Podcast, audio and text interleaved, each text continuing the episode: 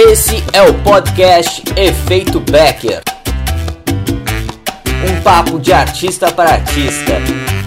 Empreendedorismo cultural, formas de viver de arte fazendo arte. Eu sou Juliano Rossi, codinome Ju Rossi. Tem um outro inimigo que paralisa, que é o apontador. Acontece muito, nossa, ser humano é danado. Por quê? Porque quando as coisas não dão certo com a gente, o que, que a gente faz? A gente aponta, né? E quando a gente aponta, tem três dedos apontando para nós. Simples.